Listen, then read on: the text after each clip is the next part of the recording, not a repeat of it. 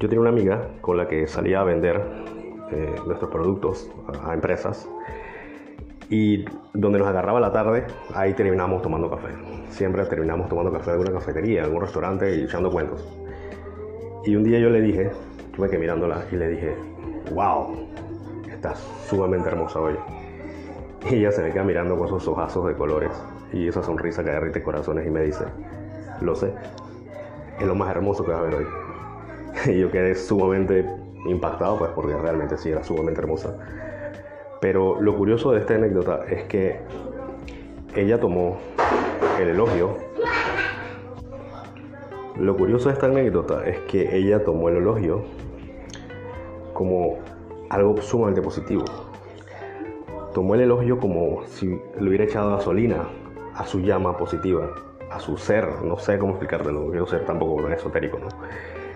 Y curiosamente, ella sabía que haciendo esto, aceptando las cosas que, que, la gente le decía, no solamente por lo hermosa que era, sino por su, por su, no sé cómo explicártelo,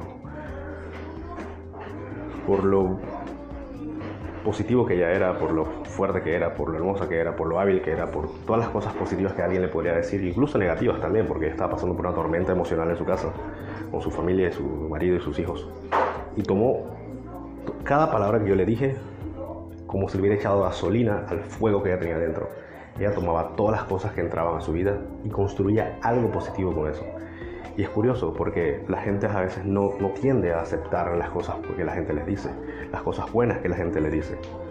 Las rechazan. Uno les dice a alguien, por ejemplo, oye, ¿te queda bien esa ropa? No, no, no, no, para nada, no. Empiezan a, tomar las cosas con cierta humildad, por decirlo de una manera, o con cierta modestia, porque indirectamente o muy profundamente sienten que no son merecedores de ese elogio que le estás dando. Y eso en cierta forma opaca nuestro ego, opaca nuestra percepción de nosotros mismos, porque nosotros mismos creemos que no somos merecedores de eso. Así que lo que quiero darte a entender con esto es que seas como el fuego, que brille y resplandece con cualquier cosa que le tires, ya se llama con cualquier cosa que le tires. Tienes que ser como el fuego, que brilla y resplandece y hace llama con cualquier cosa que le tires. Te dejo con eso ahorita porque estos niños me están haciendo un montón de bulla acá afuera y no puedo seguir hablando contigo. Hasta luego y te dejo con eso. Que tengas buen día.